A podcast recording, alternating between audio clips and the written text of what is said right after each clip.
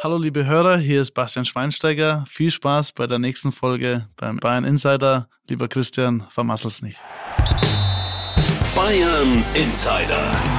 Der Fußballpodcast mit Christian Falk. News, Hintergründe, Transfers und alles rund um den FC Bayern. Und damit Servus beim Bayern Insider. Mein Name ist Christian Falk, ich bin Fußballchef bei Bild. Danke, dass du reinhörst. Ja, wenn ein Weltmeister, wenn ein Trippelsieger wie Basti Schweinsteiger dir mit auf den Weg gibt, vermassel es nicht, dann ist es natürlich enormer Druck. Und diese Folge, die wird ja eine besondere. Wir blicken zurück auf ein völlig verrücktes Bayernjahr. Basti Schweinsteiger würde sagen, Moments, das ist eins seiner Lieblingswörter. Und Moments, die gab es beim FC Bayern in diesem Jahr mehr als genug. Und ich freue mich auch, dass Basti diese Folge für mich eingesprochen hat, weil wir haben ja auch zusammen sehr, sehr viel erlebt. Es gab auch mal Krach, Meistens war es aber herzlich und es ist schön, wenn man sich nach all den Jahren immer noch in die Augen blicken kann und ein leichtes Schmunzeln die Lippen umspielt, weil wir beide wissen, Schlawiner waren wir ja beide in unserer Anfangszeit. Und weil Basti auch der Gast ist bei meinem lieben Kollegen Henning Fein im Phrasenmäher, möchte ich dazu was einspielen und ich kann verraten, es geht ein bisschen um Basti und mich. Es gab mal eine Schlagzeile in Sportbild war das, die hat dich sehr beschäftigt und da hast du sehr die Ellbogen rausgefahren. Die hieß Chefchen Schweini. Ja. Und Sportbild hat sich danach auch dafür entschuldigt. Wie sehr hat dich das damals getroffen? Und denkst du da heute noch drüber nach? Siehst du das heute auch ja als Teil dieses Wegs oder bist du immer noch, hast immer noch Magengrummeln, wenn du es hörst? Nein, habe ich nicht. Ich habe ja auch damals mit dem Kollegen Christian Falk auch mich dann auch ausgesprungen. Aber das ist nicht nur, weil vielleicht einmal was kommt. Das hat sich so ein bisschen aufgebaut. Äh, vielleicht mal so ein paar heimliche Fotos auch gemacht worden am Bus, als wir mal in Dortmund verloren hatten und so weiter.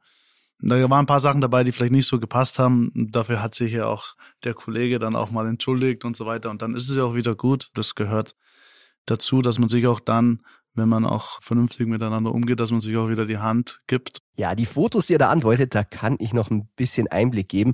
Das war tatsächlich nach dem 1 zu 0 der Bayern in Dortmund. Also 1 zu 0 verloren, muss man sagen. Das war damals der 30. Spieltag im Jahr 2012. Also die waren sechs Punkte vor, die Dortmund die Meisterschaft fast durch. Basti Stinksauer war eingewechselt worden. Dann gab's dieses Gegentor und da lief einfach alles schief. Und Basti hatte hinter Mannschaftsbus wirklich so ein bisschen getrauert, äh, in sich zusammengesungen. Und ich hatte da mit dem Handy draufgehalten. Das fand er dann nicht so geil. Und dann gab's ein kleines, ja, wie soll man sagen, Handgemenge. Aber Basti und ich, wir haben es ausgesprochen, unter Männern. Und ja, die ganz, ganz große Aussprache, die folgte dann erst sieben Jahre später in Chicago. Er spielte für Chicago Fire und ich bin da extra dafür rübergeflogen. Äh, Im Virgin Hotel haben uns getroffen, Rooftop, dann an die Bar und am Ende war Oist Chicago. Basti ist ja wirklich ein Typ, der gibt wirklich sehr, sehr viel her, ist nicht ohne Grund äh, auch der Protagonist in meinem ersten Buch Inside FC Bayern. Also wer noch ein Weihnachtsgeschenk braucht für einen Bayern-Fan, immer gerne. Und da kommen diese Anekdoten auch drin vor. Aber wir wollen natürlich jetzt in die aktuellen verrückten Bayern-Zeiten schauen. Und die ging ja relativ glimpflich aus. 2 zu 1 in Wolfsburg gewonnen. Wirklich ein versöhnlicher Abschluss. Und jetzt blickt man natürlich nach vorn, weil der Kader, der war zum Schluss schon ganz schön dünn.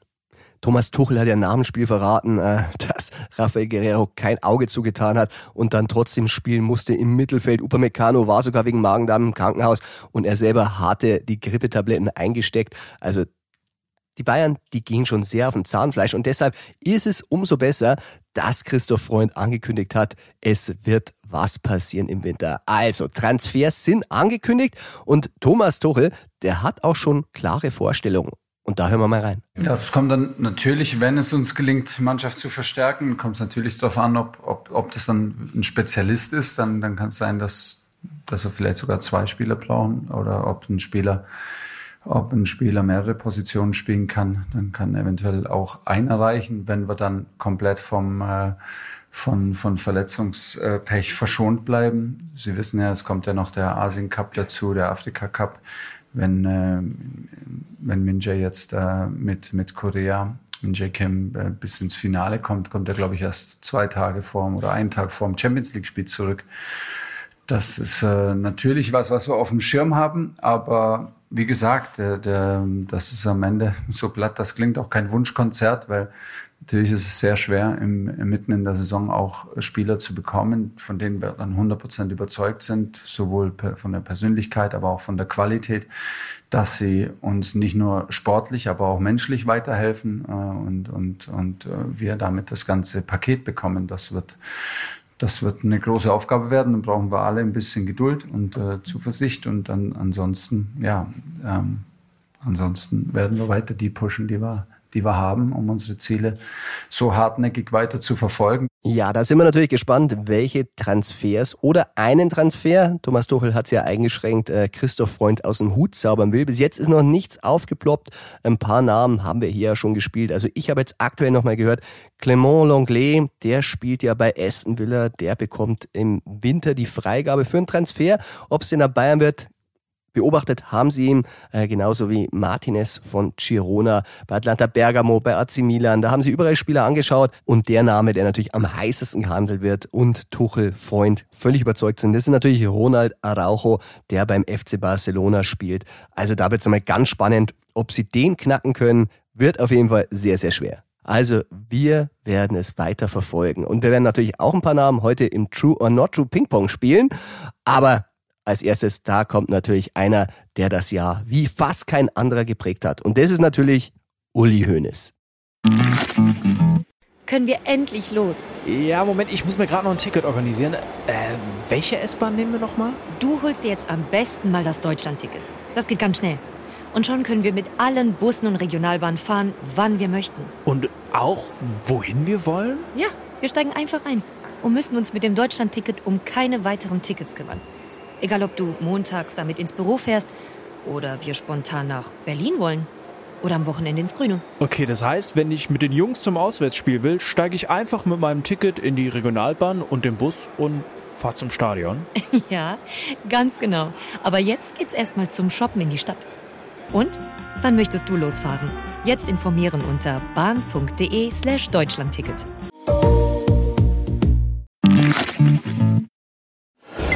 slash Deutschlandticket. Hönes, Neues vom Tegernsee.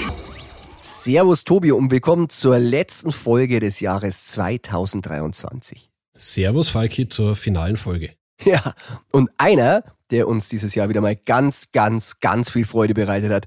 Das ist natürlich Uli Hoeneß. Was würden wir ohne seine Schlagzeilen machen? Was würden wir ohne ihn machen? Äh, er hat uns nicht nur in der Sportbild, sondern auch im Podcast, glaube ich, begleitet, äh, ob er das wollte oder nicht. Aber wir sind quasi nicht an ihm vorbeigekommen in diesem Jahr. so wie wenige. Und zum Abschluss des Jahres war er auch bei Servus TV und zwar beim Talk im Hangar quasi Ehrengast und da hat er mal wieder geliefert, muss man sagen. Er hat geliefert. Ich meine, wir beide sind ja auch mehr oder weniger große Fans äh, dieses Formats, waren auch schon ab und zu zu Gast. Und was mir jetzt aufgefallen ist und was Uli Hoeneß bestimmt besonders gefallen hat, die Band hat für ihn in den Unterbrechungen Stern des Südens als äh, Musik gespielt. Ich glaube, da ist Uli Hoeneß das Herz noch mehr aufgegangen. ja, wurde mir auch so bestätigt. Er war ja vorher da schon zum Essen und da wurde schon fleißig geübt und äh, da ging es schon so richtig ins Ohr. Aber Uli Hoeneß, äh, er wäre nicht Uli Hoeneß, wenn er nicht auch immer an uns denken würde. Und am meisten hat mich gefreut, dass er gleich am Anfang Anfang indirekt zugegeben hat, dass er, auch wenn er manchmal ein bisschen ärgerlich ist mit uns, ähm, die Bild liest. Denn er hat, ja, Christoph Freund, man kann es nicht anders sagen, so ein bisschen überrumpelt. Und da hören wir mal rein. Der Thomas hat ja offensichtlich verlängert, das hast du doch gemacht, oder? Der hat noch nicht verlängert, nein, nein, aber das könnte noch passieren, ja. Also die Zeitung. die Zeitung haben es geschrieben, ja, anscheinend, ja. Ach so. Anscheinend ist berichtet worden, oder nicht verlängert, ne? Tobi, was soll ich sagen? Uli Hoeneß, der glaubt der Bildzeitung so sehr, äh, dass er Christoph Freund äh, schon ein bisschen ja, in die Zwickmühle gebracht hat, weil Christoph Freund, der wusste natürlich, dass unsere Meldung stimmt. Allerdings konnte er es noch nicht bestätigen, weil die Sendung war Montagabend, da hatten wir schon veröffentlicht, aber die Bestätigung, dass Thomas Müller verlängert hat bis 2025, die hat Bayern erst am Dienstag offiziell verkündet. Ja, es war eine ganz äh interessante Situation, die man da beobachten konnte, weil natürlich Christoph Freund auf keinen Fall irgendwas verkehrt machen will und nicht zu früh etwas verraten möchte. Äh, Uli Hoeneß aber das Ganze schon mehr oder weniger bestätigt hat. Und äh, du hast es ja gesagt, das war für uns so ja mit die letzte große Aufgabe der Hinrunde oder des Jahres, dass man diesen Thomas Müller äh, Deal vorab verkündet. Wir Du hast es am Montag verkündet, hast gesagt, Müller hat verlängert, äh, die Bayern haben es am Dienstag bestätigt und Christoph Freund war da ein kleines bisschen, wie du sagst, in der Zwickmühle. Ja, war ihm unangenehm. Er möchte natürlich versuchen, die Deals so lange wie möglich geheim zu halten. So ganz gelungen ist es ihm nicht. Bei Neuer, da haben sie es echt gut hingekriegt. Man muss sagen, bei seinem Geheimtransfer aus Spanien, dem Saragossa, ähm, da ist es eigentlich auch schon vorher aufgeploppt. Ja, also bei Neuer haben wir im Podcast darüber gesprochen, da waren wir quasi ja minütlich dran und haben uns dann ein bisschen in den Hintern gebissen, als wir es nicht äh, selbst rund bekommen haben. Bei Brian Saragossa äh, ja, wussten wir, es handelt sich um den Spanier, haben wir über einen Spanier auch gesprochen, aber äh, ich würde mal sagen, von all den Vertragsunterschriften und Deals, die Christoph Freund bis jetzt eingefädelt hat, war der Saragossa schon äh, ja der, der am meisten alle überrascht hat, oder? Ja, man muss sagen, da haben es die Kollegen aus Spanien geknackt, die haben es vorab vermeldet und äh, dann war es raus. Bayern hat es dann relativ äh, schnell bestätigt, aber so ganz geheim blieb es nicht. Etwas, was auch allen inzwischen schon klar sein dürfte. Da hat Uli Hoeneß nämlich auch was dazu gesagt. Wir haben oft darüber berichtet, Tobi. Wir haben es im Sportbild auch verkündet. Eberl und Bayern, das wird heiß, war die Schlagzeile. Und jetzt wird's richtig heiß im Frühjahr. Es wird richtig heiß und äh, ja, wir haben das ja über Monate hinweg verfolgt. Äh, beschrieben oder vielleicht sogar heraufbeschrieben. Ich weiß es nicht. Äh, nachdem wir die Schlagzeile hatten, war es dann in Leipzig sehr schnell vorbei. Ähm, dann haben wir geschrieben, was er an Ablöse kostet. Wir haben geschrieben, am 26. Februar die Aufsichtsratssitzung, wo das Ganze dann offiziell gemacht werden soll. Und äh, auch Uli Hoeneß macht da jetzt nicht mehr das allergrößte Geheimnis über diesen Posten. Ja, bei Servus TV hat er aus dem Nähkästchen geplaudert. Und auch da wollen wir mal hören, was er zu sagen hatte. Äh, haben äh, jetzt gar keine Eile, da eine Entscheidung zu treffen. Wir werden sicherlich im Laufe Verlauf des, der nächsten sechs Monate sehr wahrscheinlich einen Sportvorstand installieren. Aber das hat überhaupt nichts mit äh, Christoph zu tun. Ja, ganz klare Worte von Uli Hoeneß. Nicht mehr die Frage, ob, sondern nur noch wann der Sportvorstand kommen wird. Und er hat sogar ein Zeitfenster genannt, innerhalb der nächsten sechs Monate. Also ich glaube, da liegen wir schon ganz richtig, dass es im Frühjahr passieren wird. Ja, es ist ganz lustig, weil dieses Zeitfenster sechs Monate, das hat er schon mal genannt. Ich würde mal sagen, das ist so zwei Monate her.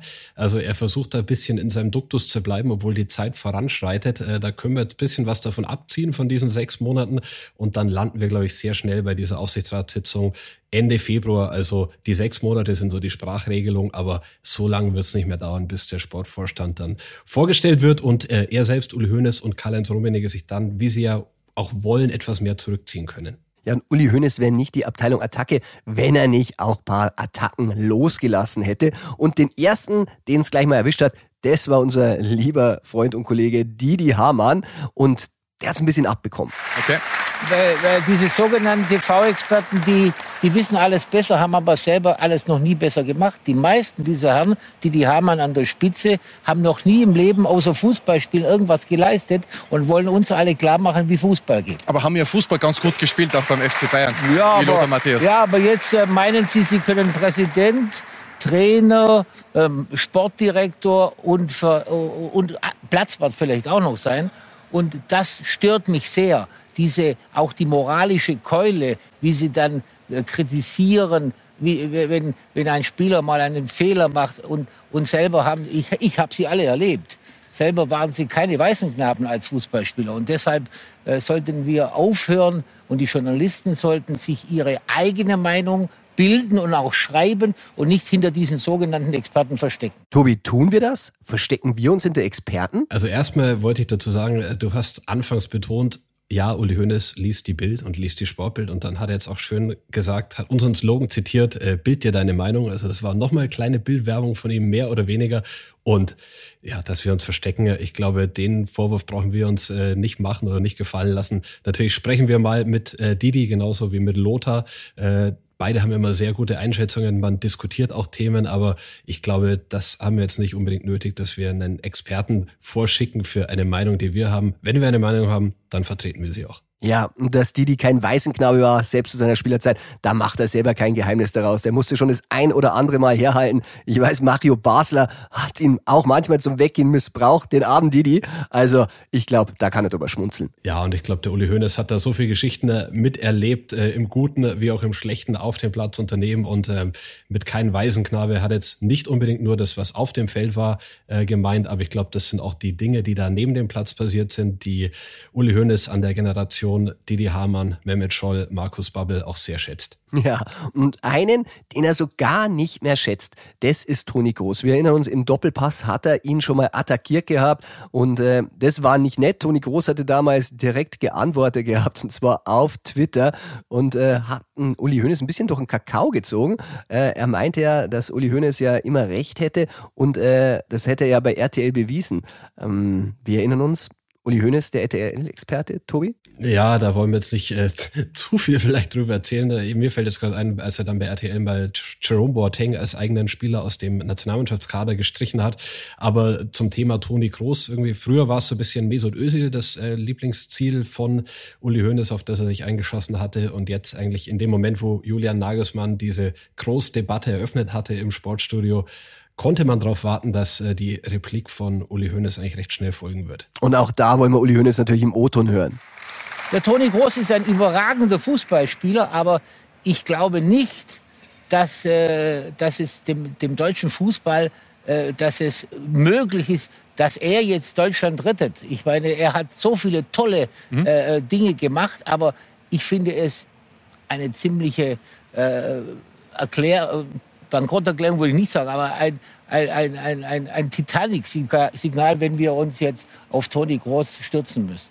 Titanic-Signal. Das war wirklich nicht nett von Uli Hoeneß. Man muss sagen, er hat ihn ja während der Bayernzeit zunächst groß gefördert. Ich erinnere mich noch, äh, wie der als ganz, ganz junger Spieler kam, damals aus Rostock. Da hat er ihm sogar die Nummer 10 reserviert. Er hat gesagt, die wird nicht vergeben, weil wir haben in der Jugend einen, der ist so gut, das wird unser neuer Zehner. Und die Geschichte irgendwie haben sich die beiden auseinandergelebt, Tobi? Ich kann mich erinnern, die haben sich eigentlich schon, es ging los, dass sie sich auseinanderleben, ähm, als Toni Groß seine ersten Torvorlagen geschlagen hat. Es war, glaube ich, im UEFA-Pokal mal damals noch, als Toni Groß ein Tor vorbereitet hatte und dann Uli Hoeneß äh, wutentbrannt danach am Bus gesagt hat, man solle den jetzt nicht sofort in den Himmel loben. Es ging hin und her, es ging um Vertragsverhandlungen und äh, ja, irgendwie äh, sind sie dann vom gemeinsamen Weg abgekommen, die beiden. Ja, jeder, der schon mal in der Nähe von Uli Hoeneß auf der Tribüne gesessen ist, der weiß, die Temperatur wie er zum Spieler steht, die kann man da oben wirklich eins zu eins messen. Und bei Toni Kroos war das Verhältnis schon so unterkühlt, den hat er während er über ihn geschimpft hat, während er auf dem Rasen war, gar nicht mehr beim Namen genannt, sondern nur immer die Rückennummer. Ja, also es ist viel vorgefallen und wenn man sich jetzt die Karriere von Toni Kroos anschaut, äh, fünf Champions League Titel allein sprechen für sich und ähm, bei Real ist er nach wie vor der Taktgeber, schlägt die Freistöße, schlägt die Ecken. Äh, letztes Mal wurde ihm vom Mitspieler imaginär der Schuh poliert nach einer genialen Vorlage. Also ich glaube, der kann schon noch einiges und äh, zeigt nach wie vor mit Leistungen, was er von den Worten von äh, Uli Hoeneß hält. Ja, zumal er damals im Doppelpass äh, nicht nur per Twitter geantwortet hat, sondern auch noch auf dem Rasen. Er wurde ja in der Saison auch noch Champions League-Sieger als Stammspieler. Allerdings ähm, der Abschied, der hat Uli Hoeneß, glaube ich, ein bisschen wehgetan. Sie wollten halt Toni Kroos einfach nicht 10 Millionen Euro zahlen, haben ihn, glaube ich, nur 6,5 geboten und das fanden die bei Bayern damals gar nicht gut. Ja, es gab ja diese Geschichte, die dann im Buch von Toni Kroos Berater Volker Struth, glaube ich, äh, aufgeschrieben wurde, wo dann Uli Hoeneß wieder mal wutentbrannt auf Toni Kroos in der Kabine nach einem Spiel gegen Frankfurt losgegangen ist und gesagt hat, pfeif mal deine Berater zurück. Aber die Replik von Toni Kroos war, Falki? Ja, der hat gesagt, da muss ich nicht zurückpfeifen, wir sind da einer Meinung. Und das finde ich, das zeichnet einfach Toni Kroos aus, weil der war immer direkt, hat er nie einen großen Hehl draus gemacht. Und eins darf man nicht vergessen, damals hatten sie ja mit Mario Götze noch einen Spieler im Kader, die Stut-Agentur. Ähm, Groß und Mario hat natürlich auch einen kurzen Draht. Natürlich wussten alle, was verdient Mario Götze, der ja als Transfer ähm, von Dortmund damals kam. Der hat natürlich gutes Geld verdient, angeblich 12 Millionen Euro. Und deshalb wollte Toni Groß ja auch ein bisschen mehr verdienen. Also im Nachhinein Bayern hat sich da schon ein bisschen verpokert, oder? Ja, kann man, glaube ich, so sagen, mit Blick auf die Karriere. Und ähm, du sagst es, komplett richtig. Toni Kroos, der hat immer gewusst, was er für Fähigkeiten hat. Und ich erinnere mich, wie wir ihn mal im äh, Kunstpark Ost getroffen haben. Ich glaube, da war er noch keine 20 Jahre alt, äh, hat für uns irgendwelche Wände voll gesprayt für ein Fotoshooting und äh, trat da schon. Vergiss nicht den Trabi, Tobi. Vergiss nicht den Trabi, den wir rangeschafft haben. Wir haben für ihn für das Shooting unser damaliger Fotograf Hans-Jürgen Schmidt, liebe Grüße an der Stelle, einen Trabi herangeschafft und ähm, er war schon damals sehr, also es war sehr selbstbewusst, aber es nicht in einer Art, wo es arrogant rüberkam, sondern einfach, okay, der weiß, was er kann und äh, dazu steht er auch. So habe ich das immer wahrgenommen. ja, die Geschichte der letzte Ossi haben wir nicht nur bei Bayern, sondern auch bei der Nationalmannschaft mit ihm gemacht. Und da stand er so, da war er stolz drauf. Aber zurück zu Uli Hoeneß der hat noch was verraten und es war ganz interessant, äh, wurde uns so nie ganz bestätigt, obwohl wir es das ein oder andere Mal berichtet haben, Tobi. Er hat verraten, äh, dass Rangnick durchaus Trainer bei Bayern werden hätte können. Aber da wollen wir auch mal reinhören. Ich glaube, der war öfters im Gespräch und das war öfter, äh, das eine oder andere Mal ganz knapp, äh, dass er Trainer geworden wird. Das stimmt. Tobi, der Moderator hat es gesagt, 2019 soll es gewesen sein und das stimmt natürlich auch. Damals war Nico Kovac Trainer und wackelte bedenklich. Und da wurde tatsächlich mit Rangnick gesprochen. Kovac wackelte bedenklich und es gab ja so eine Art Zwei-Fronten-Krieg innerhalb des Vereins. Die einen waren pro Kovac, die anderen kontra. Und ja, Rangnick war der Kandidat schlechthin. Es gab ein Geheimtreffen damals, wir haben davon berichtet und ist ja auch schön, wenn das Ganze dann jetzt Jahre später bestätigt wird und man sagt, äh, tatsächlich war es kurz davor. Ja, man muss sagen, Uli Hoeneß hat damals Kovac die Stange gehalten. Ähm, Karl-Heinz Rummenigge, das darf man sagen, der hätte sich, glaube ich, das eher vorstellen können, dass Rangnick kommt. Der war jetzt nicht als großer Kovac-Freund bekannt. Aber Rangnick, der war, und das hat Uli Hoeneß ja auch schon angedeutet, öfter Trainer sogar, als Sportdirektor war im Gespräch. Ganz lustig war, er wurde es dann nicht. Und ähm, Hoeneß war dann ein bisschen auch überrascht. Und ein Grund war, dass er nicht gewusst hat, wie alt Rangnick ist. Erinnere mich auch dran, ja, jetzt wo wir darüber sprechen, das war damals ein Thema und ähm, Natürlich auch mit Rangnick hätte man gewusst, äh, was man sich ins Haus geholt hätte. Der hätte viele Dinge verändern wollen. Vielleicht äh, Klinsmann gleich den Verein umkrempeln wollen. Und ich erinnere mich noch, wie wir uns von Ralf Rangnick mal das Trainingszentrum von RB Leipzig zeigen haben lassen. Und da war es irgendwie, wir sollen uns keinen Zucker in den Kaffee tun, was ja. wir eh nicht machen, sondern wenn das, dann, was hat er uns empfohlen? Das stimmt, also kein Zucker, er hatte diesen Schucker, glaube ich, mit, mit X. Aber was ich noch ganz interessant war, war auch, dass er uns das äh, Labor gezeigt hat, wo irgendwie die Spielerwerte direkt vom Training rein äh, dokumentiert werden, ablesbar sind. Und er hat gesagt, wenn diese Werte unter einen gewissen Grenzwert fallen, dann würde das Training sofort abgebrochen werden. Und ich sage mal, spätestens dann, wenn ein Rang, Ralf Rangnick bei Bayern das Training abbricht, weil er im Labor irgendwelche Werte bekommt, spätestens dann wäre es bei ihm unter Chef Uli Hoeneß bei Bayern schon wieder sehr, sehr eng geworden. Ja, wir, wir, haben ja sogar in dem Moment darüber gesprochen oder ihn, glaube ich, äh, darauf angesprochen, was würde da Uli Hoeneß dazu sagen. Also es war so, er hat, glaube ich, gesagt, bei einem, bei einem Spieler, wenn der Wert zu sehr im roten Bereich ist, dann wird der sofort rausgenommen aus einer Übung und dann werden die Spieler immer weniger und der Trainer will seine Ideen umsetzen. Das ist, glaube ich, bei Bayern wäre es ein bisschen schwierig gewesen. Ich glaube auch. Ich glaube, Ralf Rangnick werden auch schnell rausgenommen worden von Uli Hoeneß. Aber es ist ja nicht dazu gekommen. Ralf Rangnick zeigt es bei der österreichischen Nationalmannschaft, dass er ein sehr, sehr guter Trainer ist. Und wer weiß, vielleicht geht die Geschichte weiter. Was auf jeden Fall weitergeht, und auch wenn Uli Hoeneß in der Sendung bei Servus TV gesagt hat, sie ziehen sich zurück, und er hat Kalle auch gleich mit in Sippenhaft genommen, er muss sich auch mit zurückziehen. Also beide sollen sich zurückziehen. Aber ganz ehrlich, 2024, kein Uli Hoeneß, ich glaub's nicht. Ich glaube auch, äh, wenn er da so gemeinsam von sich und Karl-Heinz Rummenigge und vom Zurückziehen spricht, äh, das ist eine etwas unzulässige Verallgemeinerung, weil der Karl-Heinz Rummenigge hat sich schon mehr oder weniger jetzt ja zurückgezogen, ist natürlich noch im Aufsichtsrat, aber tritt bei Weitem nicht mehr so viel öffentlich auf äh, wie zuletzt Uli Hoeneß. Also ich kann es mir nicht vorstellen, dass sich beide zurückziehen. Ich kann es mir nicht vorstellen, dass man gar nichts mehr hört von beiden. Und ich kann es mir erst recht nicht vorstellen, dass man von Uli Hoeneß nichts mehr hört. so ist es. Ja, und was wir auch hören, ist ein Höreranruf. Und äh, der Christian aus Pocking, der ist mit mir nach Manchester geflogen, äh, habe ihn da kurz kennengelernt und hat dann unabhängig davon jetzt eine Frage reingeschickt. Und die hören wir uns doch jetzt mal an. Servus Falki, der Christian aus Pocking. Meine Frage wäre, wie würdest du das Jahr 2023 im Gesamtkontext einordnen, wenn man sich anschaut, die lange Clubhistorie des Vereins, da hat es immer wieder mal einen Knall gegeben. Gefühlt war es dieses Jahr aber sehr, sehr geballt. Tabalovic, Nagelsmann, Kahn Brazzo, ja, da hat sich doch einiges getan.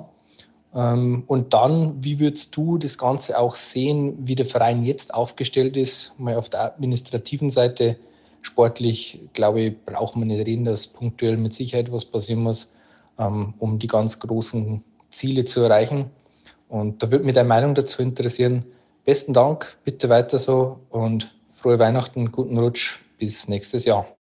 Ja, Christian, diese Frage hatten wir tatsächlich schon auf dem Zettel, wie wir dieses Jahr beantworten, Tobi. Und äh, wir haben im Sportbild einen großen Artikel drüber gemacht. Wir haben einen großen Artikel gemacht, äh, den hatten wir uns schon länger überlegt für die letzte Ausgabe des Jahres. Äh, das Tagebuch eines verrückten, wahrscheinlich des verrücktesten Bayern-Jahres aller Zeiten und äh, haben das auf sechs Seiten hingelegt. Ja, und ähm, das wollen wir jetzt mal durchgehen.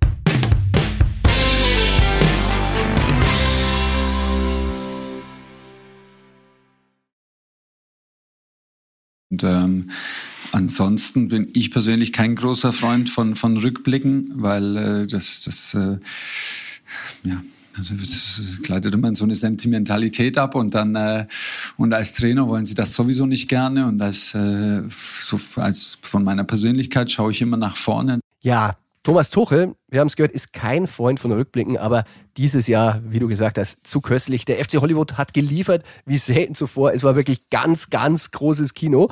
Aber eigentlich, wenn man mal ganz ehrlich ist, Tobi, es fing im Jahr zuvor schon an. Und zwar, ich glaube, nach der WM war es ein Anruf, der Salihamidzic in Miami erreicht hat. Der löste vieles in diesem Jahr aus der löste vieles aus. Der löste damals erstmal aus, dass äh, Hassan Salihamidzic seinen Urlaub in Miami beenden musste. Das war der Anruf von Manuel Neuer, dass äh, ja, Schien- und Wadenbein durch sind und äh, die Bayern-Misere beziehungsweise das turbulente Jahr 2023 hatte schon auch sehr viel mit dieser schwerwiegenden Verletzung beim Skifahren geholt äh, zu tun. Ja, hat uns auch ein bisschen das Arbeiten unruhig gemacht über die Feiertage. Ich hatte Hassan dann auch in Miami erreicht. Er war da gerade irgendwie im Wirtshaus und äh, hatte gerade einen Schweinsbraten vor mir und den musste ich dann leider kalt werden lassen. Weil neuer, dieser Skiausflug, der hat uns sehr, sehr lange und sehr, sehr stark beschäftigt. Vor allem hat das Transferfenster mal wieder richtig unruhig gemacht. Und ich weiß noch, das erste, alle hatten an Nübel gedacht, aber der Nübel kam nicht und dann, wie alle wissen, es kam Jan Sommer. Aber was viele nicht wussten, Tobi, und nicht mal der spätere Ausschuss Sport, war, dass der eine Ausstiegsklausel hatte, die eigentlich viel, viel niedriger war und viel, viel leichter zu ziehen, als viele gedacht haben. Ja, die Ausstiegsklausel von äh, Jan Sommer, die hat die Bayern im Sommer dann, also im nächsten Sommer, etwas kalt erwischt. Äh, er konnte dann zu Inter Mailand wechseln und äh, zu diesen ganzen Torwart-Turbulenzen ist mir noch eingefallen. Auch noch im, am Ende des letzten Jahres hat äh, die mir dann noch eine Reise nach Frankreich, nach Auxerre beschert, weil damals ging es ja, wie du gesagt hast, andere Kandidaten um Alex Nübel, der kommen sollte, der den Bayern aber dann tatsächlich eine Absage erteilt hat und gesagt hat, er bleibt lieber mal noch bei Monaco, bevor er wieder zurückgeht nach München. Ja, und ähm, eigentlich hat Hassan Salihamidzic schon wirklich genug zu tun gehabt, weil er war an einem ganz, ganz großen Transfer dran und ganz lustig war, ich hatte davon schon gehört, äh, Uli Hoeneß nicht, weil Uli Hoeneß, der war am 22. Januar mit mir im Doppelpass und da wurde er auf Harry Kane angesprochen. Tobi, du erinnerst dich, äh, wie war Uli Hoeneß Meinung zum damaligen Zeitpunkt für Harry Kane? Ich glaube, er hat das da noch sehr ins Reich der Fabeln verwiesen, oder? Und äh, er hat gesagt, dass das eher so, äh, er kann sich das beim besten Willen nicht vorstellen, dass der FC Bayern solche Beträge bezahlen kann und will. Und äh, ja, da hat er dann, also ich war ja sehr gespannt, wie die Sendung mit dir verläuft, aber da war er gerade beim Thema Harry Kane komplett konträrer Meinung. Ja, ich musste ein bisschen schmunzeln. Äh, ich habe jetzt dann nichts gesagt, aber man muss sagen, die Bayern waren schon seit September dran, haben versucht, mit Harry Kanes Familie Kontakt aufzunehmen. Im November gab es das erste Zeichen von den Canes zurück, man könne sprechen. Uli Hoeneß hat im März nochmal gesagt, Harry Kane zu Bayern, das ist völlig gaga. Also weiß nicht, ob man da so viel gesprochen hat. Aber war das nicht auch die Doppelpass-Sendung, wo äh, Hoeneß dir mehr oder weniger vorgeschlagen hat, ob du nicht mal Manager werden willst oder kannst? Oder war da nicht irgendwas in die Richtung, wo wir Angst hatten für kurze Zeit, dass du äh, die Sportbild und die Bild verlassen könntest? Ja, es war ganz knapp, aber eigentlich, glaube ich, äh, hatte mir ausgestellt, dass ich es nie werden kann. ja gut, du bist halt doch hier am besten aufgehoben. Das stimmt. Ja, aber Manuel Neuer, wir haben über den gesprochen, Tobi, und äh, du hattest dann auch was gehört, was für sehr viel Aufregung gesorgt hat. Und zwar eigentlich ein kleiner Name, meint man, aber hat eine große Sache ausgelöst. Und zwar war die Meldung, Toni Tapalovic wird gefeuert. Ja, und da war lustigerweise dann ich im Wirtshaus, äh, in Regensburg saß ich im Wirtshaus, als ich den Anruf bekommen habe und äh, auch mit dem Hinweis eines Informanten, ja, ist jetzt nicht der größte Name, aber vielleicht interessiert es dich, hat mir das dann erzählt und äh, ja, da hat dann hat's recht schnell äh, gerattert im Kopf und es war klar, was eine Entlassung von Toni Tapalovic, dem Torwarttrainer, dem besten Freund von Manuel Neuer, für Manuel Neuer bedeutet und ähm, ja, das Ganze hat dann große äh, äh, Wellen ausgelöst und hat dann auch zum Interview von Manuel Neuer geführt. Ja, da sind wir schon im Februar. Es war ein geheimes Interview am Tegernsee, da wo Manuel Neuer ja wohnt. Er hat zwei Journalisten einfliegen lassen. Einen aus England, einen, ähm, na gut, der ist nicht geflogen wahrscheinlich, der kam im Auto von der Süddeutschen.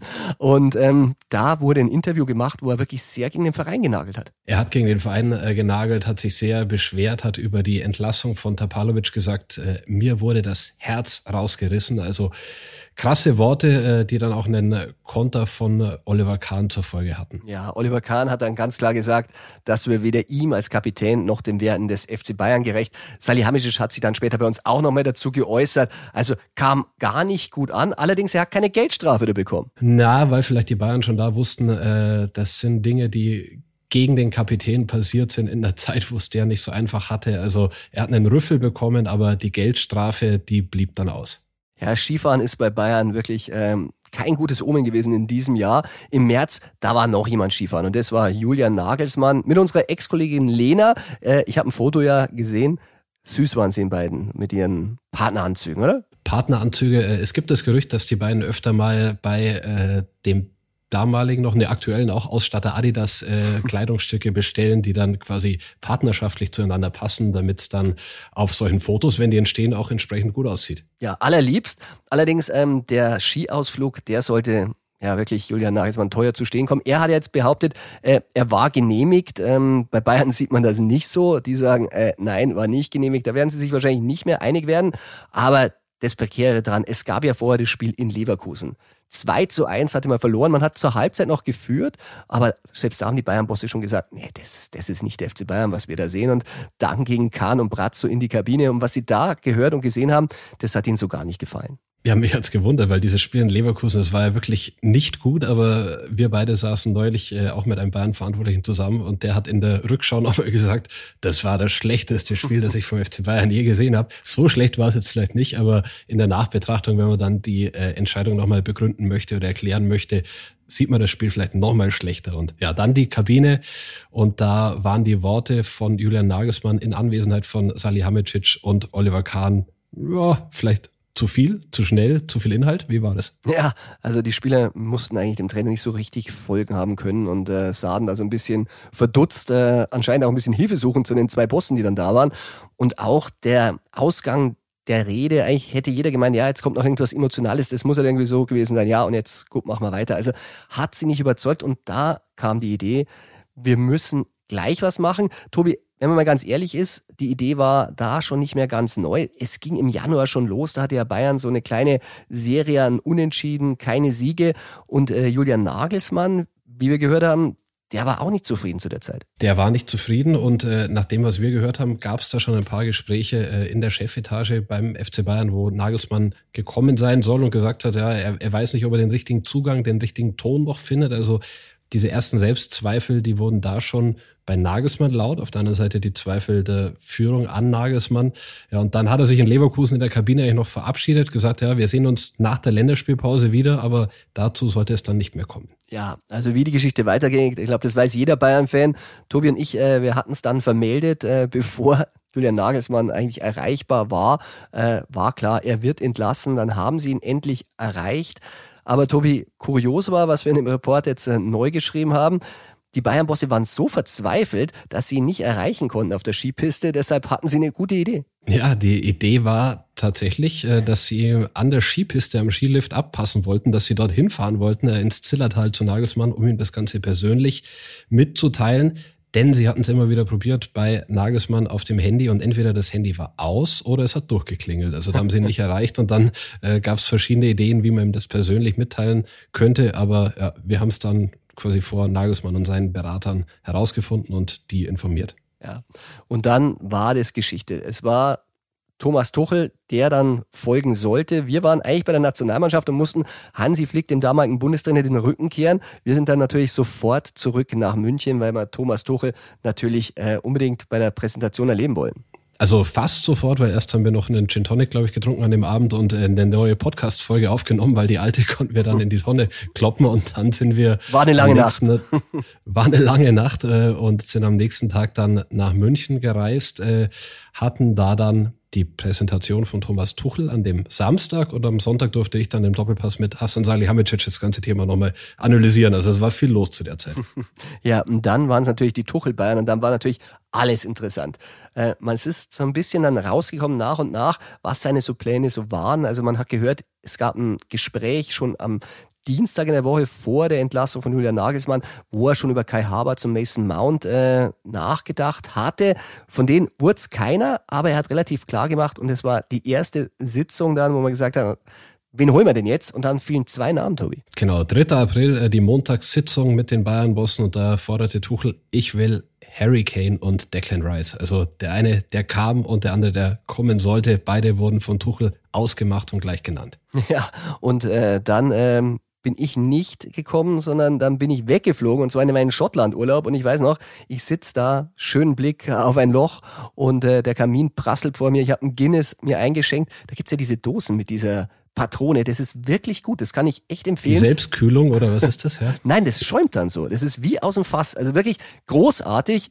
Und äh, ich bekomme dann einen Anruf und ähm, danach habe ich natürlich dich gleich angerufen und Ja, du warst beim Spiel bei Manchester City gegen Bayern in Manchester. Also wir haben quasi auf der Insel miteinander telefoniert. Und ich hatte dir dann gesagt, Tobi, hast du es auch gehört? Hast du gehört, dass Manet dem Leroy so richtig eine verpasst hat? Genau, und äh, da haben sie unsere Quellen gedeckt, weil das äh, kam dann bei mir auch quasi zeitgleich rein und äh, haben wir dann vermeldet, äh, die Kabinenprügelei nach der Hinspielniederlage 0 zu 3 verloren und danach äh, in der Kabine soll das so gelaufen sein, dass mehr oder weniger Sadio Mané aus dem Nichts Leroy Sané ins äh, Gesicht geschlagen hat, als anscheinend äh, Sané gerade noch auf sein Handy geguckt hat, also wirklich aus dem Nichts dieser Angriff und dann musste Sané sogar vor die Tür, damit das Ganze nicht noch mehr eskaliert.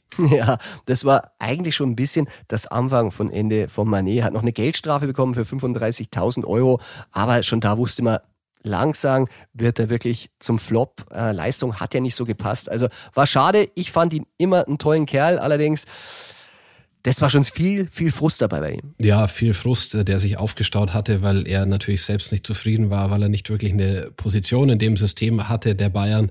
Und ähm, nach anfänglich einigen Toren wurde es dann immer weniger bei ihm. Und äh, das Ganze hat sich ja dann auf der Asienreise im Sommer auch äh, irgendwann getrennt. Ja, also es war schon ein bisschen klar, Bayern wollte man nie zu dem Zeitpunkt schon verkaufen, haben es noch nicht wirklich zugegeben, aber ist schon durchgesickert. Hatte auch ein bisschen mit einer Flugreise zu tun und zwar nach London, weil Brazzo und Tuchel sind sehr, sehr geheim. Wir haben glaube ich, wie viele Wochen gebraucht, Tobi? Zwei, drei, bis wir es rausbekommen haben? Es hat einige Zeit gedauert, aber es dann rauskam nach und nach, was auf dieser äh, London-Reise alles passiert ist, haben wir gesagt, okay, ja, das äh, gibt einige Geschichten, die da rausfallen.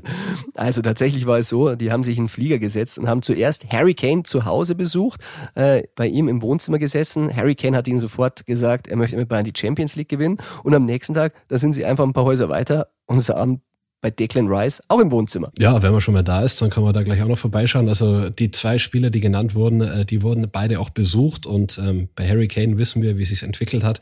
Bei Declan Rice war es schwierig, auch weil bei Bayern intern so ein bisschen die äh, kritischen Stimmen aufkamen. Warum muss man für einen, der das Spiel nur zerstören soll, so viel Kohle äh, hinblättern? Und das Ganze hat dann nicht geklappt und der spielt jetzt sehr gut bei Arsenal London. Ja, und es ging natürlich weiter. Es war dann das Gespräch mit Kane äh, ein bisschen enger und es war vor dem Freitag, also Samstag war Meisterschaftsfinale in Köln und am Freitag war eigentlich eine Video-Zoom-Sitzung angesetzt mit Salihamidzic und den Kanes.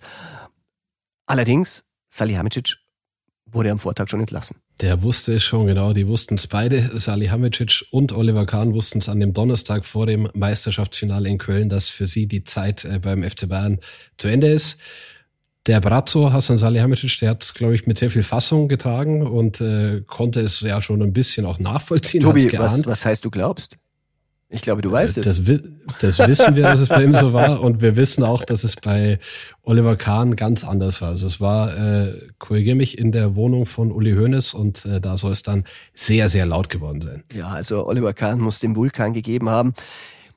Da lagen ihm schon ein paar Sachen quer. Also er hat es wirklich bis zum Ende nicht geglaubt, dass er entlassen werden könnte als Vorstandsvorsitzender, weil die Zahlen auf dem Papier, die waren ja wirklich gut, gute Finanzen, gute Umsätze.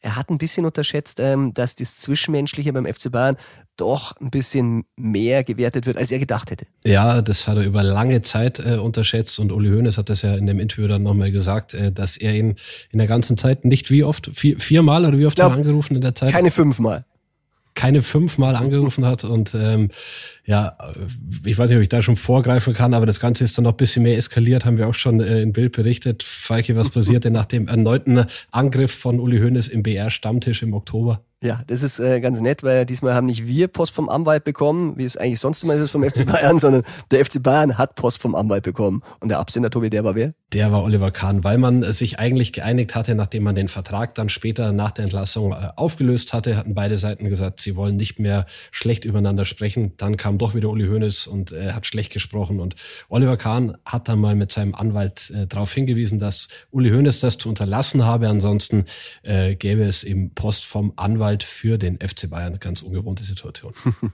Jetzt haben wir über so viele Skandale gesprochen, aber es gab ja auch Positives und das war natürlich das Meisterschaftsfinale. Selten war es so spannend und äh, ich bedauere bis heute noch, dass ich eigentlich fast das Spiel nicht sehen konnte, obwohl es wirklich so schön war. Dortmund blamiert sich beim 2-2 Mainz.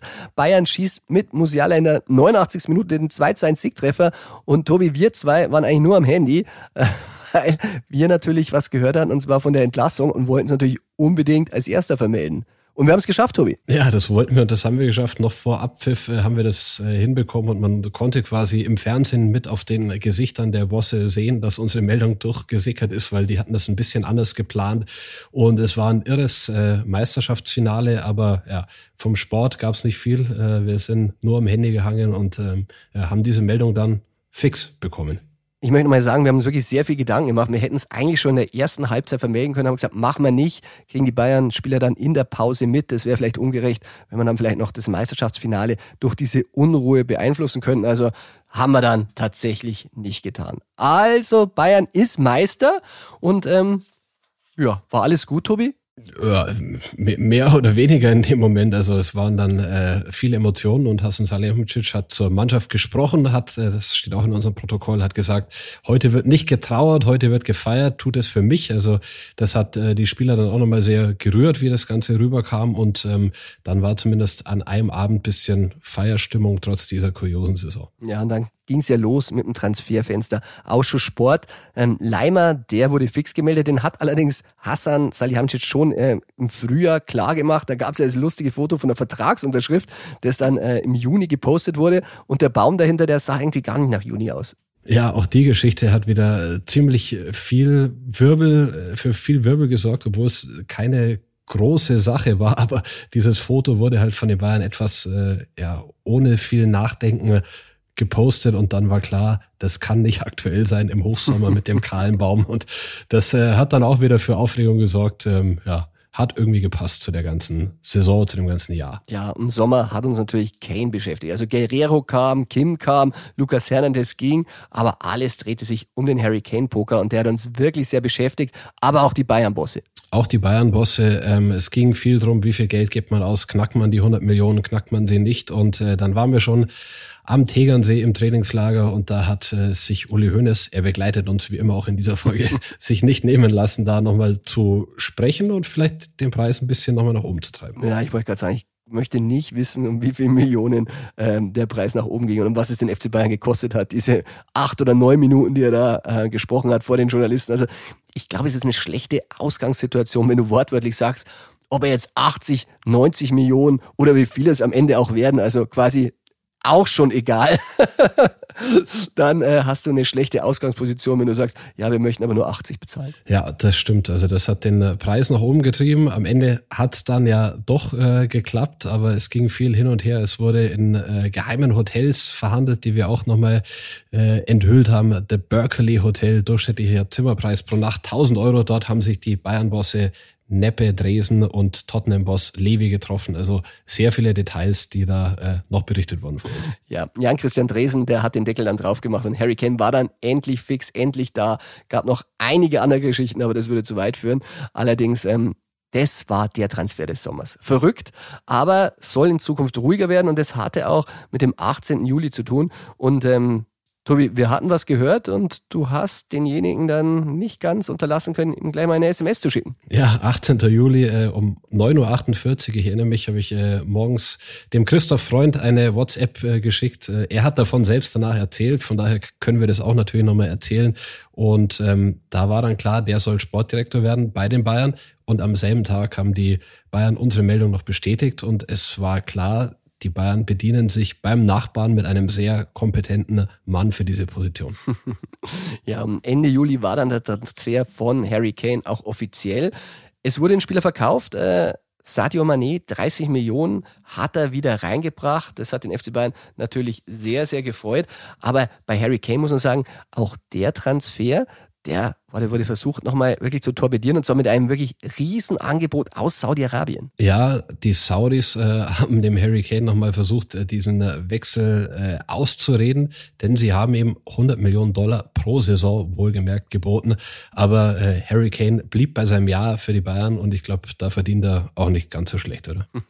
das ist richtig. Also muss so viel verdienen wie Robert Lewandowski. Das war so ein gewisse ja, die Grenze, wo man gesagt hat, machen wir von Bayern und Kane äh, hat gesagt, okay, das ist dann auch okay, wenn man für den Stürmer kommt, kann man das verdienen. Also da soll das Gehalt von Harry Kane letztendlich liegen. Wir haben ja schon vor ein bisschen äh, verraten, Eberl, 27. September, da war die Sportbildzeile, Max Eberl und Bayern wird wieder heiß und äh, ja, die Ausgabe lag noch. Ähm, da musste Eberl bei Leipzig gehen. Ja, 29. September, äh, Eberl wurde entlassen. Äh, es hieß dann, glaube ich, offiziell, es fehlte das Commitment, wie das schön auf Neudeutsch heißt, äh, zu RB.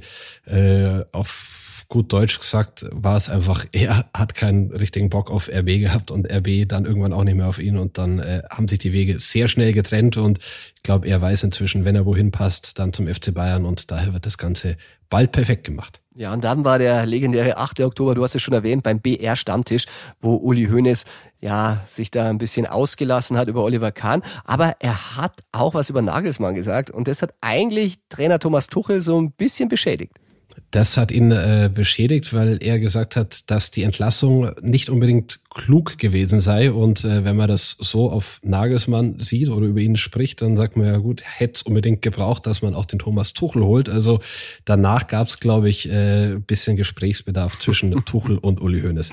Ja, tatsächlich. Am 21. Oktober, da gab es dann das Treffen Tuchel und Hoeneß. Und die beiden haben sich ausgesprochen. Tuchel hat ein bisschen seinen Zorn erregt, weil er dauernd gesagt hat, der Kader ist zu dünn. Also die hatten da schon einiges auszuräumen. Aber es kann auch wieder mal was Positives passieren im FC Bayern, ja, das wirklich verrückt war. 28. Oktober, Manuel Neuer, 323 Tage und dann das Comeback das große äh, Comeback gegen Darmstadt, ein 8 zu 0 Sieg. Er hatte nicht viel zu tun. Er hat in der ersten Halbzeit einen Ball sehr gut äh, gehalten, aber an dem Tag, obwohl äh, Harry Kane sein wahrscheinlich Tor des Jahres hinter der Mittellinie geschossen hat, war das große einzige Thema Manuel Neuer Comeback bei den Bayern.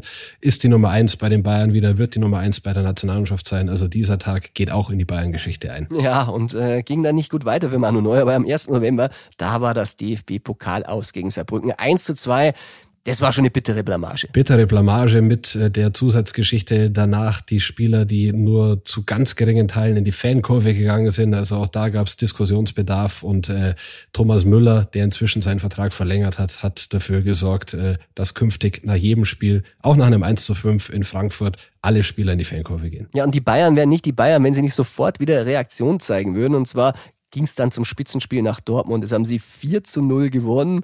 Äh, allerdings, nach dem Spiel hat keiner mehr über das 4 zu 0 gesprochen und Thomas Tuchel, ja, man muss sagen, er war selber schuld. Er war selber schuld, weil er am Tisch mit den TV-Experten Lothar Matthäus und Didi Hamann zum Rundumschlag ausgeholt hat und äh, ja damit eine Baustelle sich und den Bayern aufgemacht hat, äh, die dann glaube ich, schon die Reihen ein bisschen zusammenrücken hat lassen, oder? Ja, muss man sagen. Ich hatte Thomas ja selber noch am Mikro. Ich war der Letzte in der Reihe. Da hat er dann gleich den Bus verpasst, weil es so lange gedauert hat mit allem. Er musste überall noch Stellung nehmen. Und in dem Interview hat er dann gesagt, er würde mit Matthäus äh, keinen Gin Tonic trinken, weil er das mit Experten grundsätzlich nicht macht und auch während der Saison keinen Alkohol trinkt. Und Später habe ich dann ein bisschen gedacht, wie ich das Foto mit Basti Schweinsteiger gesehen habe. Äh, was weiß noch, was sie getrunken haben, Tobi? Es war ein Espresso Martini, da verweise ich auch auf die neueste Folge des Phrasenmähers mit Henning Feind. Da spricht nämlich Bastian Schweinsteiger genau über dieses Treffen und diesen Espresso Martini. Und äh, ja, vielleicht ist dann das ein bisschen der Wahrheitsbeugung in dem Fall und äh, dem Ärger äh, äh, zugrunde gelegen. Ja, also nicht vergessen, Basti Schweinsteiger ist auch Experte, Kollege von Lothar und Hamann. Aber gut, den sieht. Ähm Aber er ist natürlich auch eine Bayern-Legende, mit der er sich unterhalten wollte. Man kann ihm ja das ein bisschen positiv auch mal auslegen. Ja, das stimmt aber Lothar, Didi, sind das keine Legenden? Sind auch bei Legenden, ja gut. Ich wollte ein bisschen was Gutes tun, aber du hast schon recht. Ja, und dann gab es die Jahreshauptversammlung beim FC Bayern und die war ja fast schon langweilig. Kann es vielleicht daran gelegen haben, Tobi, dass Uli Hoeneß nicht gesprochen hat? Ich dachte schon, dass du nicht da warst, aber ja, äh, Uli Hoeneß hat äh, nicht gesprochen, der hat sich zurückgehalten. Ich war da, habe die ganze äh, Hauptversammlung mir angeschaut und das war sehr harmonisch und da, wir haben vorher über das Commitment zwischen Heiner, FC Bayern und Oliver Kahn gesprochen und Herbert Heiner hat da dann auch die Verdienste von Oliver Kahn und Hassan Salihamidzic nochmal herausgestellt und so ist man dann äh, am Ende eines Jahres doch wieder ein bisschen zusammengewachsen und einen Schritt in die Richtung aufeinander zugegangen. Ja, einer, der auch Riesenverdienste hatte, der hatte dann am 22. November etwas zu sagen und zwar in der Sportbild, wir waren auf der Spur, dass ähm, Thomas Müller unbedingt nochmal verlängern will und du hast ihn dann im, ja, im Gang, hast du ihn hinten im Gang abgefangen? Im Gang der Allianz Arena, wo wir nur mit den Spielern reden dürfen, wenn sie das äh, okay geben und uns quasi mitnehmen. Und äh, der Thomas hat gesagt, ja, was willst du, was willst du wissen? Und ich habe ihn darauf angesprochen und er hat gesagt, äh, ja, er macht auf jeden Fall ein Jahr weiter und ähm, hat dann noch hinzugefügt, das hast jetzt exklusiv. Also wusste dann schon, was dieser Satz für eine Bedeutung hat für äh, uns. Ja, zumal darauf äh, Manuel Neuer ja verlängert wurde. Und da war klar, jetzt muss bei Thomas auch was passieren. Wir sind dran geblieben. Tobi, das Jahr hat aber noch das ein oder andere gebracht. Und zwar diesen Transfer Saragossa, Sportdirektor Freund. 5. Dezember war es dann offiziell. Allerdings muss man sagen, es gab noch eine Feier. Es gab eine Feier, hatten wir im Bayern Insider, glaube ich, enthüllt damals. Äh, die Feier des Tages, zur Feier des Tages, der, der Einstand von Christoph Freund im Freisinger Hof wurde dort gefeiert. Ein paar Tage vorher hat er schon an der Geschäftsstelle der Sebener Straße die Mitarbeiter der Bayern eingeladen. Also der ist jetzt auf jeden Fall angekommen, Transfers gemacht, Vertragsverlängerung gemacht, Einstand gegeben der kann jetzt richtig durchstarten im Jahr 2024. Ja, zumal er hat wieder im Geheim operiert, allerdings ist es wieder aufgeflogen. Diesmal haben es die Kollegen von Sky erfahren. Äh, wir haben als erster zwar über den Namen berichtet, Ronald Araujo, allerdings da gab es dann dieses Videotelefonat. Ein Videotelefonat, äh, Thomas Tuchel, Christoph Freund und Araujo zusammen mit dessen Management. Ähm, da ging es ein bisschen drum, kann man sich vorstellen, Tuchel will ihn gerne haben, aber ja, Barcelona will ihn nicht abgeben, der ist sehr, sehr teuer und im Winter wird das eine Mission Impossible, würde ich mal sagen. Ja, dann gab es nochmal einen richtigen Tiefschlag am 9. Dezember, das 1 zu 5 in Frankfurt. Es war schon eine Blamage und danach wurde einiges in Frage gestellt beim FC Bayern die Führungsspielerdebatte, die äh, ging dann richtig los. Im Zentrum würde ich mal sagen, Josua Kimmich, wo man bis jetzt nicht weiß, äh, wie geht's weiter mit ihm. Soll man verlängern oder nicht? Wir werden ihn später auch noch im True or Not True Ping Pong besprechen. Aber einige Spieler, die hohen Anspruch haben und viel Geld verlangen, die werden hinterfragt. Ja, aber in der Champions League, da lief es richtig rund. Ich war noch in Manchester bei dem Spiel gegen United. Für Bayern ging es eigentlich um nicht mehr viel, aber sie haben wieder geliefert. Immer wenn sie vorher verlieren, ich habe es auch gesagt vorher in der BBC,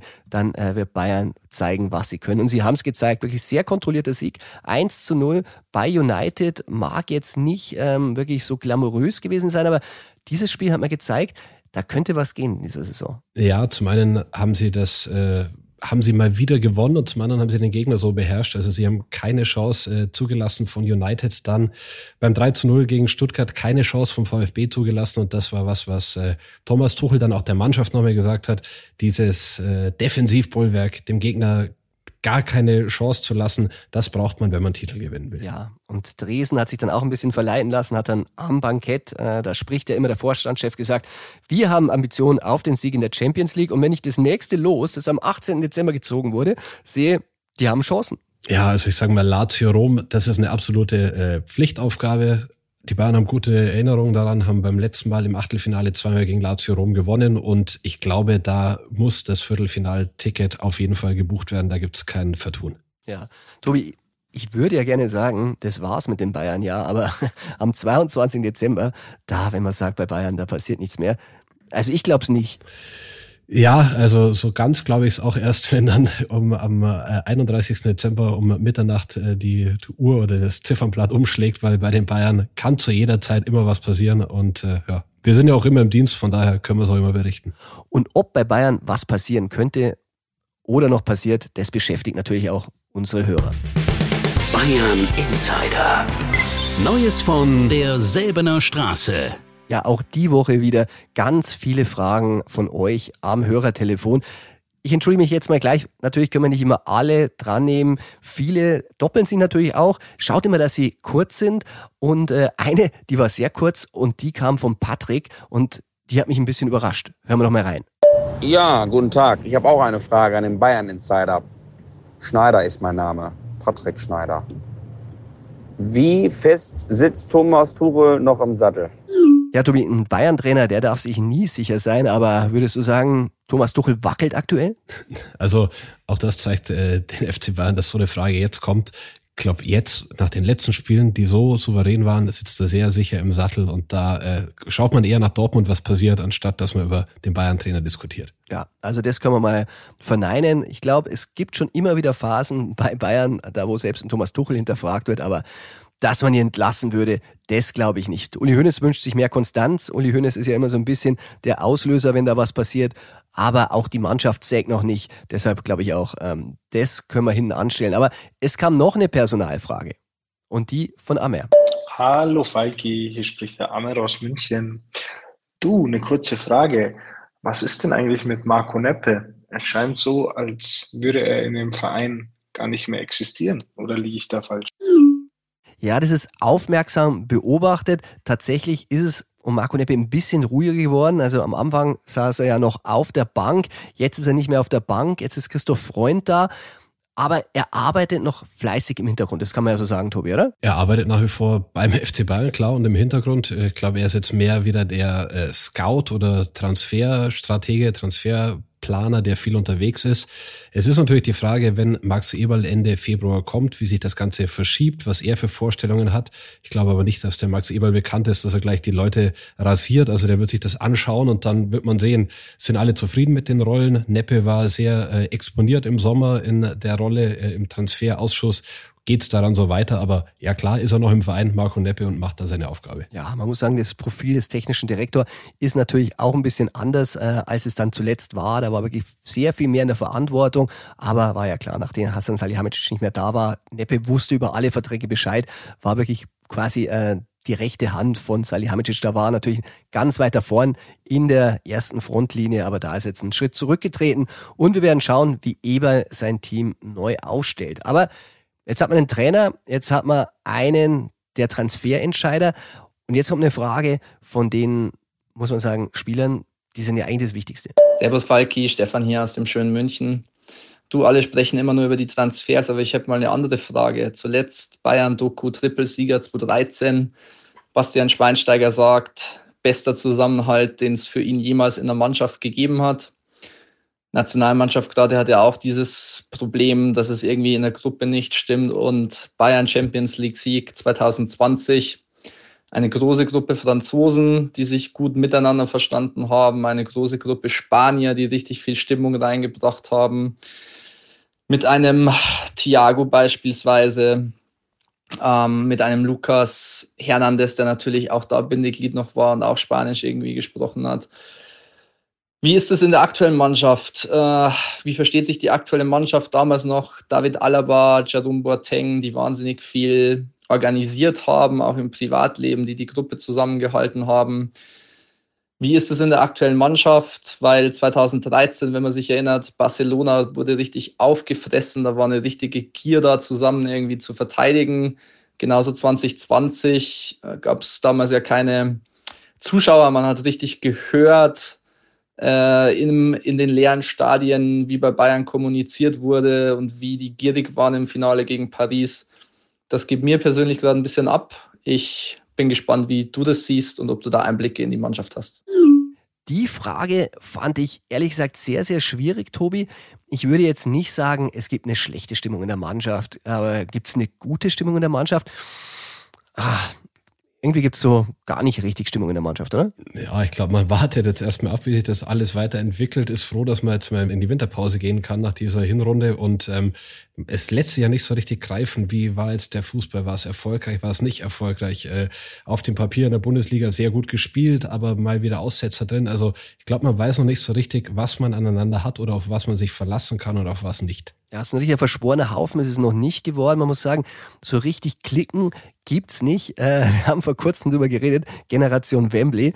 Da gab's ja eine Stelle in der Doku, da wurde über die Gärtnerplatz-Gang gesprochen. Wie den Namen, muss man sagen, wurde nicht gesagt, haben wir zwei erfunden. Ich weiß auch, wie wir da zusammensaßen und haben uns da köstlich amüsiert. Äh, wer war die Gärtnerplatz-Gang, Tobi?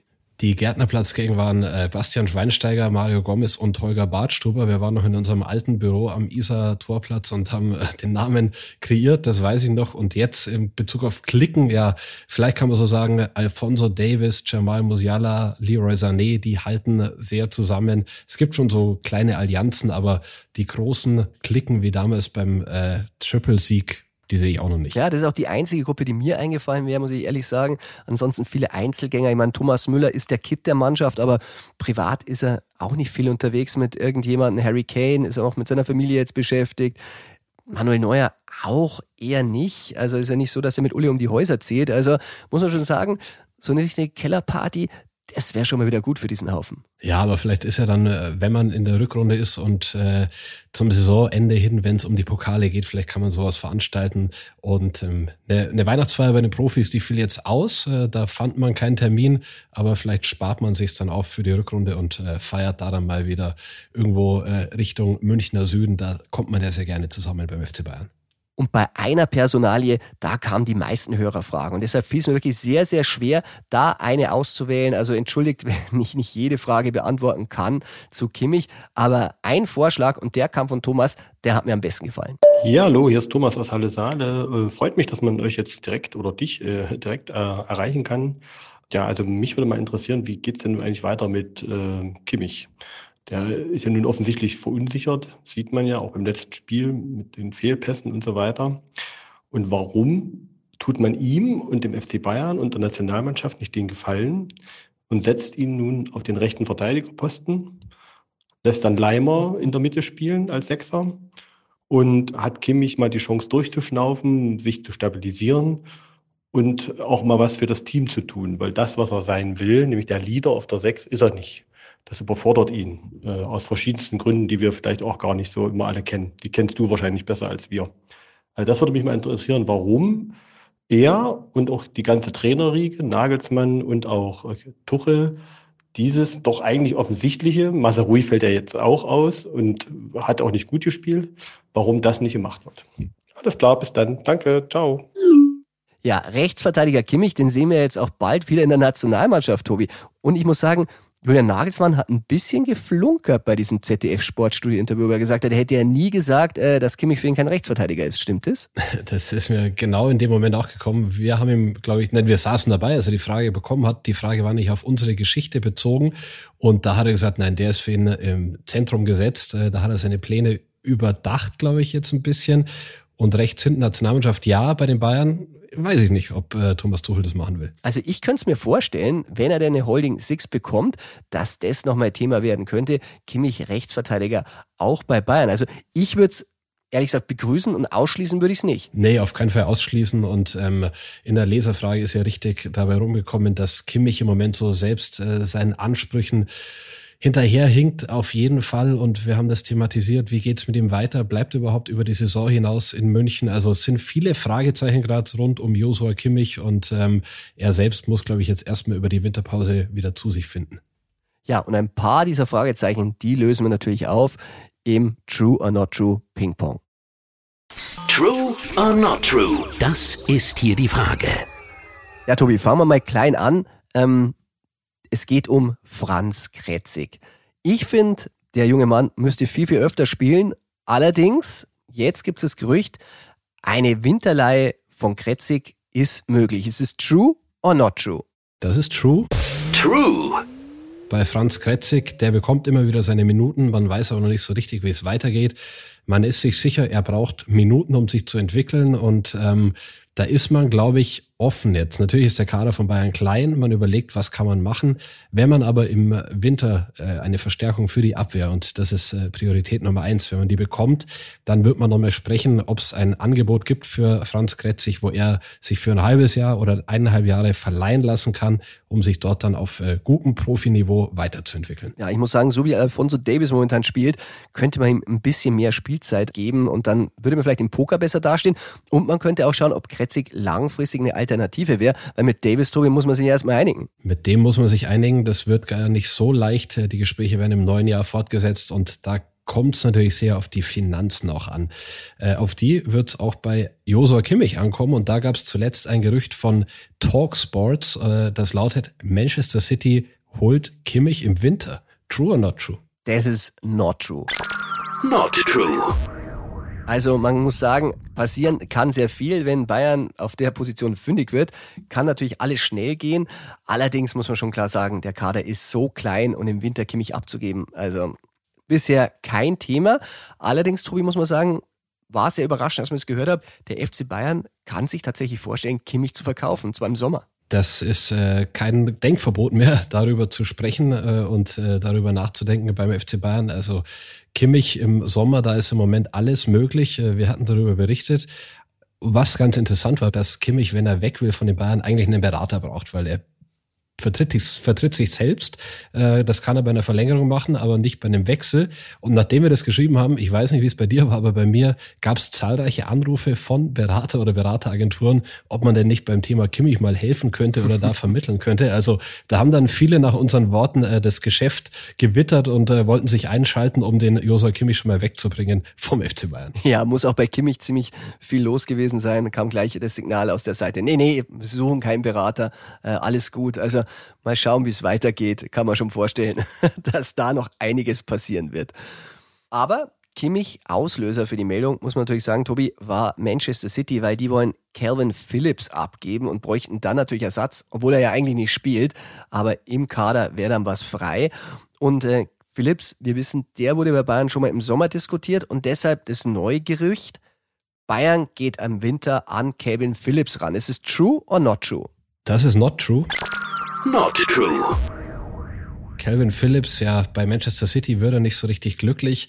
Die Bayern haben ihn sich angeschaut, aber es hat schon seinen Grund, warum der nicht so äh, zum Zug kommt bei City. Der ist bisschen, ich sag mal, grob schlechtig in seinen Bewegungen, also nicht der feinste Spieler. Der ist jetzt nicht nur eine Abwehr- oder Defensivmaschine, sondern der hat manchmal schon ein bisschen technische Schwierigkeiten. Ist zwar englischer Nationalspieler, aber ich glaube, vom Profil her passt das nicht ganz auf das, was die Bayern auch mit ihrem Ballbesitzfußball suchen. Ja, außerdem könnte er teuer werden. 49 Millionen Euro hat City damals an Leeds gezahlt. Also ob Bayern das bereit sind, für einen Reservisten zu finanzieren, um Leihgeschäft möglich ist, wer weiß. Es ist einfach momentan nicht die Zeit für Kevin Phillips beim FC Bayern, haben wir gehört, aber die Zeiten ändern sich ja relativ schnell beim FC Bayern. Und äh, was es da Richtung Sommer geben könnte, ist das nächste Gerücht, das lautet, Thomas Tuchel hat Jonathan Tah von Bayer Leverkusen im Blick. Ist das true or not true? Ja, und das ist tatsächlich true. True. Jonathan Tah, der Gewinner eigentlich in der Nationalmannschaft in diesem Jahr, ist da hoffentlich gesetzt, weil der hat wirklich als einziger Leistung gebracht. Und das ist natürlich den Bayern aufgefallen. Und Tobi, man muss sagen, Tah, der hat was, was er natürlich äh, für einen Wechsel einfacher macht, was ihn attraktiv macht. Und das ist eine Ausstiegsklausel. Er hat eine Ausstiegsklausel. Ähm, er ist in der Abwehr auch etwas flexibler einzusetzen. Und ähm, man muss bei Tar dazu sagen, also Thomas Tuchel, der sieht den, der sieht die Entwicklung, der findet den gut. Es gab noch keinen Kontakt zwischen dem FC Bayern und der Tar-Seite oder äh, Leverkusen. Aber grundsätzlich bei der Innenverteidigung äh, könnte sich schon was tun. Äh, mit Minje Kim ist er sehr zufrieden. Upamecano schätzte den Spielaufbau. Äh, bei De Licht hatten wir gesagt, ist er jetzt noch nicht der allergrößte größte Fan und bei der Entwicklung von Tar, wenn das so weitergeht, ja, dann könnte sich durchaus was tun. Jonathan Tar, also im Fokus des FC Bayern, Innenverteidiger, braucht die Mannschaft dringend. Einen, den sie auch immer dringend brauchen, das ist Jamal Musiala und deshalb tut ein Ausfall wie zuletzt dem FC Bayern sehr, sehr weh. Und deshalb frage ich Tobi, es gibt das Gerücht, ein geheimer Eingriff soll Jamal Musiala fit für die Rückrunde machen. Ist es true or not true? Das ist true. True. Wir hatten äh, bei Bild Online darüber gerichtet. Ähm, Jamal Musiala, ja, der hatte ein, zwei Mal Probleme im Oberschenkel und das wurde jetzt analysiert und äh, ein Weisheitszahn soll dafür der Auslöser gewesen sein. Und dieser Weisheitszahn wurde ihm jetzt in einem Eingriff am Donnerstag entfernt. Das soll was mit der Muskelspannung verändern und ähm, soll dafür sorgen, dass bei Musiala die Fitness äh, quasi top ist, er für die EM topfit ist und ähm, dass es keine Muskelverletzungen mehr in diesem Oberschenkelbereich geben kann. Ja, jeder Detail bei so einem Sportler ist sehr, sehr wichtig. Ähm, ich habe was beobachtet die Woche und zwar Alexander Pavlovic. Der hat ja wirklich von sich reden gemacht. Ich glaube, der hat einer von diesen modernen Zahnspangen, diese durchsichtigen, die man so einklicken kann, weil bei seinem Lächeln, ähm, da hat er so diese Punkte gehabt, wo man die Dinger einhängt. Also ich würde jetzt das als Gerücht handeln, aber ich kann mir vorstellen, dass der schon vorbeugt, dass er solche Muskelverletzungen nicht bekommt. Da sage ich, Inspektor Falki ist am äh, Werk. Vielleicht ist es auch nur eine Schönheitskorrektur. Wir werden es sicher herausfinden bei Alexander Pavlovic, aber auch das nächste Gerücht äh, geht um das Bayern-Talent. Das lautet, Pavlovic will für die deutsche Nationalmannschaft spielen. Ist es true or not true? Ja, das ist very true. True. Und es freut uns natürlich sehr, weil auch in der Nationalmannschaft, da ist eine Holding Six immer willkommen. Tuchel will ja jetzt äh, die in seiner Mannschaft installieren und Julian Nagelsmann auch bei sich, um die Defensive zu stärken. Und das ist ein neuer Trend bei den deutschen Mannschaften. Andere sind schon ein bisschen früher darauf gekommen, aber wird ihnen gut tun. Und er war wirklich überragend. Also ich habe es bei mir in der Facebook-Gruppe gesehen. Da waren tausende von Kommentare. Ja, okay, es waren hunderte. Ich habe ein bisschen übertrieben in der Euphorie, aber war das Thema bei mir im Chat. Und ähm, Thomas Tuchel, der hat sich auch sehr positiv über ihn geäußert, weil die Frage unseres lieben Kollegen Nico Linner war, ob er denn den einsetzen wird und ob es dann eine Holding Six überhaupt noch braucht. Und Thomas Tuchel hat sich nicht nehmen lassen, zwei Minuten und zehn Sekunden darauf zu antworten. Hören wir doch mal rein. Und nein, äh, wir wussten auch vorher, dass wir Alex haben. Und Alex war immer stark im Training, schon letzte Saison, als wir ihn dazugenommen haben. Ähm, deshalb wissen wir ganz genau, was er kann. Aber ich glaube, mit Kirche im Dorf lassen ist äh, niemand gedient, weder den Zielen des FC Bayern noch äh, den individuellen Zielen und Ambitionen von Alex Pavlovic. Wenn Alex jetzt mit 19 Jahren unsere, unsere, unsere äh, Lösung ist. Also ähm, ich glaube, es ist, äh, Sie sprechen mit dem Trainer, der ihm vertraut, weil wir haben ihn zu uns ins Training genommen und wir lassen ihn spielen und er ist seitdem äh, fester Bestandteil von unserem Kader. Und das wird sich nicht ändern, äh, auch nicht ändern, wenn wir noch einen Mittelfeldspieler dazu verpflichten, der unserer Meinung nach dann vielleicht vom Profil, von der Erfahrung äh, unserer Mannschaft weiterhilft. Wir werden alles tun, was im, im Sinne des Clubs ist und im Sinne des Erfolgs ist. Wir werden auch immer alles tun, was im Sinne der Nachwuchsförderung ist. Kann sich jeder darauf verlassen. Wir sind die größten Fans äh, von, von Spielern vom eigenen Campus. Ähm, ich glaube, dass, dass das beweisen wir, dass wir keine Angst haben und äh, den, den Spielern das Vertrauen schenken, dass wir nicht darauf gucken, ob sie alt oder jung sind oder teuer oder nicht so teuer. Das spielt alles keine Rolle. Alex hat sich das verdient mit, mit Trainingsleistungen und mit, mit der Art und Weise, wie er ist. Und trotzdem ist es äh, wichtig, ihm den Rucksack auch nicht äh, zu groß aufzusetzen. Das ist für ihn jetzt auch nochmal ein Schritt. Vielleicht muss er direkt nochmal spielen. Dann ein Heimspiel zu spielen, ist auch nochmal ein Unterschied als ein Auswärtsspiel. Dann zweimal in der englischen Woche zu beginnen und so weiter. Deshalb ist es gut, wenn wir da jetzt niemand ähm, äh, in, den, in den Himmel hoch äh, jagen und, und nachher dann und den dann nachher da wieder runterholen müssen, sondern das ist äh, gut, wie er das macht. Er macht das mit der nötigen Bescheidenheit und mit einem, mit einem riesengroßen äh, Lachen und äh, Freude im Gesicht jeden Tag und das ist das Allerwichtigste. Und der Rest kommt von alleine. Und wenn Konkurrenz, wenn er, wenn er es bei uns schaffen will, bei Bayern schaffen will, ist das wie in jedem anderen Club, der in Europa um die, um die, um die, um die Titel spielt, dann hast du immer Konkurrenz und äh, Qualität setzt sich dann immer durch. Ja, also das äh, waren natürlich sehr warme Worte von Tuchel für Pavlovic, aber es lässt schon auch noch die Tür offen, dass auf jeden Fall noch jemand kommen könnte.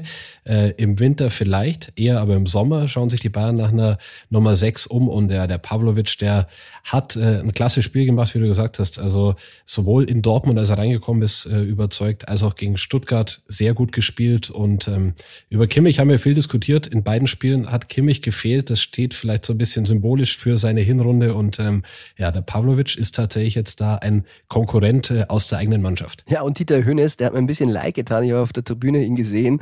Ähm, da, glaube ich, waren zwei Herzen in seiner Brust. Denn Pavlovic, der ist bei ihm, äh, er ist ja auch Berater, äh, sein Klient, aber sein Sohn Sebastian, der war Trainer auf der Bank der Stuttgarter. Also ich glaube, er wusste sich nicht so richtig, soll sich freuen über den super Auftritt von Pavlovic oder ärgern, dass sein Sohn da eine richtige Klatsche kassiert hat. War ein bisschen hart für ihn, glaube ich. Aber Tobi, haben wir noch. Das letzte True or Not True Gerücht in diesem Jahr, und da geht es auch um Talent, und zwar Bayern hat für Arion Ibrahimovic eine Rückkaufklausel. Ist es true or not true? Das ist true. True. Wir haben es an dieser Stelle schon mal berichtet. Also Ibrahimovic, der macht es jetzt gerade äh, sehr gut in Italien, schlägt da ein in der Serie A und äh, wir haben lange recherchiert und haben jetzt die Höhe der Rückkaufklausel für den FC Bayern rausgefunden die liegt bei 11 Millionen Euro. Also das ist ein äh, Preis, den könnten die Bayern tatsächlich mal so mit links zahlen, wenn der äh, sich entsprechend entwickelt. Allerdings die Klausel davor ähm, ist auch nicht so hoch gewesen. Also die Bayern können ihn wieder haben, müssen jetzt mehr abwarten, was seine Entwicklung macht. Und äh, ja, ist ein Talent aus dem eigenen Stall und äh, schlägt sich gerade sehr, sehr gut in Italien.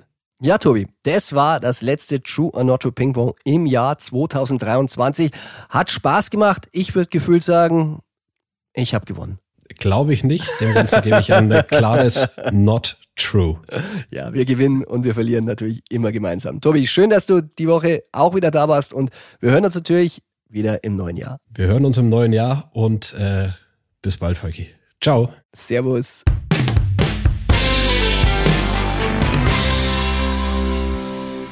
Die Gerüchteküche, die wird natürlich auch weiter brodeln in der Winterpause. Wenn wir dann wieder auf Sendung sind, dann arbeiten wir sie natürlich alle auf. An der Stelle blicken wir normalerweise auf das anstehende Bundesligaspiel. Das ist natürlich jetzt in der Winterpause nicht der Fall. Deshalb dachte ich mir, schauen wir doch nochmal auf unser Champions League los. Und das wurde ja Lazio Rom. 14. Februar, da spielen wir in Rom mit dem FC Bayern und am 5.3. im März gibt's das Rückspiel. Und ja, wenn man auf den Kader schaut, war schon ein bisschen Bayern-Dusel. Daichi Kamada, den kennen wir noch aus Frankfurt. Felipe Andersen, vielleicht habt ihr den mal gehört, der war bei Bayern tatsächlich mal im Gespräch. Man hat ihn dann nicht geholt. Und natürlich kennen wir Ciro Immobile, den Torjäger, der bei Dortmund eigentlich nicht so eingeschlagen hat, aber dort in Italien, da liefert er. Gegner-Insider und ausnahmsweise ist der Gegner-Insider heute Thomas Tuchel.